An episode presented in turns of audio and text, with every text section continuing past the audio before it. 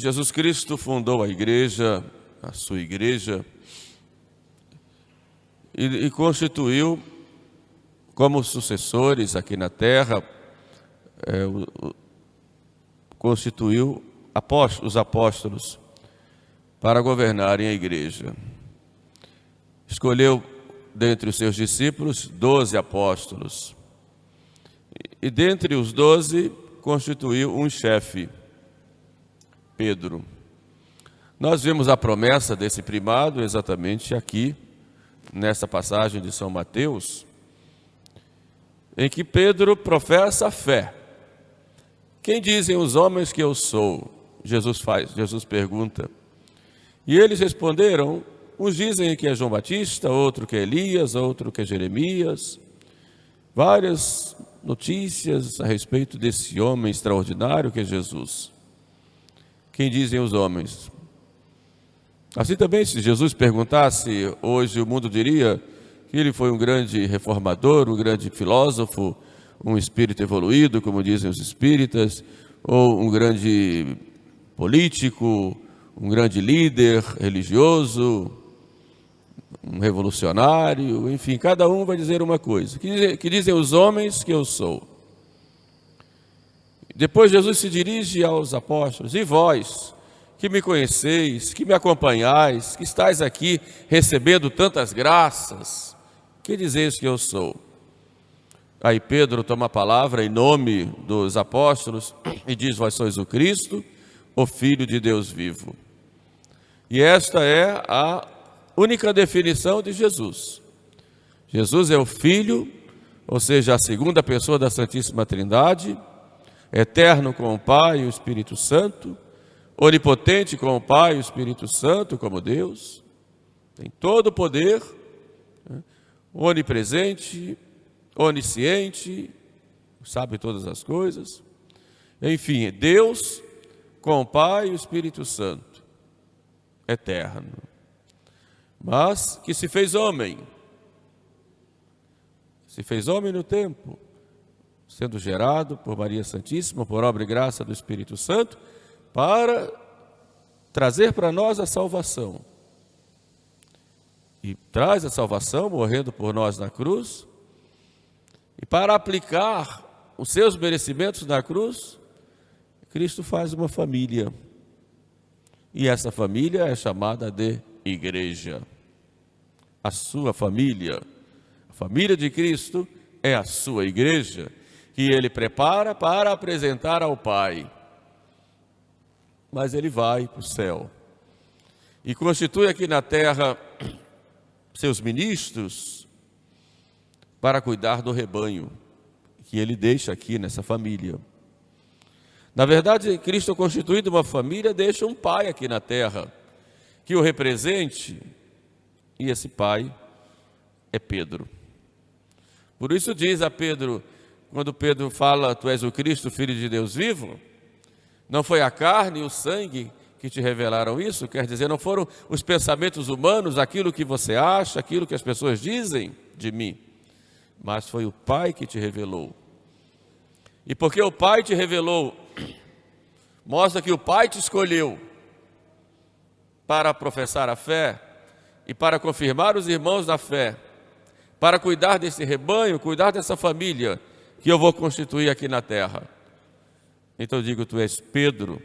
O nome dele era Simão e Cristo muda para Pedro, que significa pedra. Pedra, rocha, sobre a qual ele iria construir a sua igreja. Tu és Pedro, e sobre esta pedra que tu és, eu edificarei a minha igreja. E já faz uma promessa, e as portas do inferno não prevalecerão contra ela.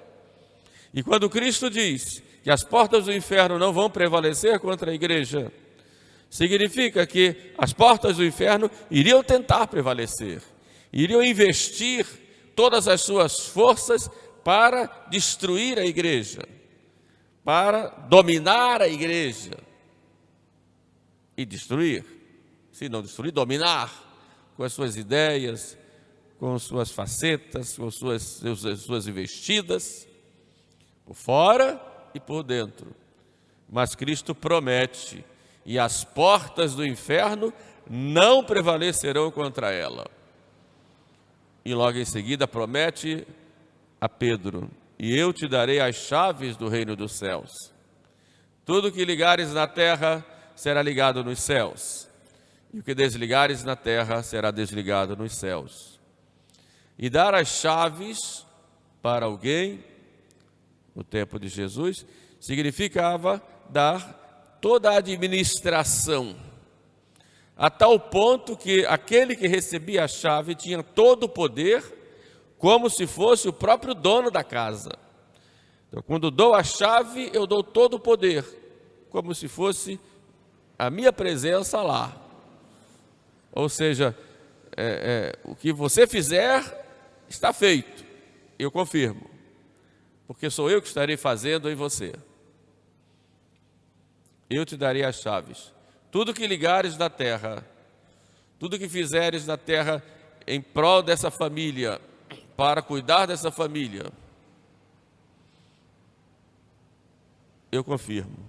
Tudo que ligares na terra será ligado nos céus. Evidente essa ligar e desligar dentro da própria missão de Cristo de salvar as almas, no que diz respeito à fé, no que diz respeito à moral, tudo o que ligares na terra será ligado nos céus. E o que desligares na terra será desligado também nos céus. Essa promessa que Jesus faz a Pedro. Pedro que depois terminou negando Jesus, mas Jesus depois confirma, porque Pedro nega pelo lado humano, mas a missão que ele tem não é humana, uma missão divina que ele, como homem, vai desempenhar. Por isso, depois da ressurreição, depois que Pedro negou e se arrependeu e chorou o seu pecado, Cristo então pede a ele uh, uma profissão de amor.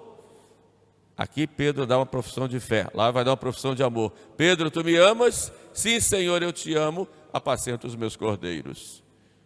Tu me amas, Pedro? Sim, Senhor, tu sabes que eu te amo, apacenta as minhas ovelhas. E numa terceira vez, Senhor, tu sabes tudo, diz Pedro. Tu sabes que eu te amo, então apacenta meu, os meus cordeiros, o meu rebanho, cuida da minha família. Então essa é a missão de Pedro, que vem com seus sucessores até hoje. Pedro morreu no ano 67, morreu crucificado, de cabeça para baixo, não se achava digno de morrer por Jesus, como Jesus. Depois sucedeu Pedro Lino, como bispo de Roma, e todo bispo de Roma é chefe da igreja. Morreu Lino, sucedeu Pedro Anacleto, São Anacleto, ou São Cleto, e morreu também Marte. E ali pelo ano de 92, se tornou chefe da igreja São Clemente. Foi o terceiro papa, aliás, o quarto papa, o terceiro sucessor de Pedro, como chefe de Roma. Clemente foi conheceu São Pedro e São Paulo, foi companheiro de Paulo na, em alguns trabalhos apostólicos, conheceu pessoalmente os dois, recebeu de São Pedro a ordenação, segundo a, tra a tradição confirma, e Pedro e Clemente começou a governar a igreja. Pedro Clemente foi quem colocou, já havia o sacramento, mas ele formalizou o sacramento da crisma. E foi Clemente quem mandou que depois do final de cada oração a gente dissesse amém. Quando a gente termina de rezar, diz amém. Foi Clemente que colocou essa obrigação naquela época. Governou a igreja numa época difícil, de muitas perseguições, mas desempenhava a sua função de Papa, sobretudo para confirmar os cristãos na unidade. Queria os cristãos unidos. Então havia em Corinto uma confusão lá na igreja de Corinto, porque os mais novos chegaram depor dos cargos os presbíteros mais velhos, e Clemente soube e mandou uma carta muito firme, muito contundente, dizendo que eles tinham que respeitar os presbíteros mais velhos e tinham que que, que, criar a unidade, viver a unidade lá na igreja de Corinto, dá umas correções, fala da fé da necessária, fala da caridade também que é necessário ter entre nós e trabalha muito pela unidade e pela paz, já naquela, naquelas circunstâncias. Né? Depois ele foi, foi denunciado como cristão, foi preso, foi levado para onde hoje é aquela região da Rússia, mais a parte ocidental, a trabalhos forçados. Lá ele converteu muita gente, inclusive com milagres, e depois então foi condenado à morte lá. E condenado à morte, amarraram uma espécie de ferro no pescoço dele e jogaram no mar, no Mar Negro e ele morre lá no mar.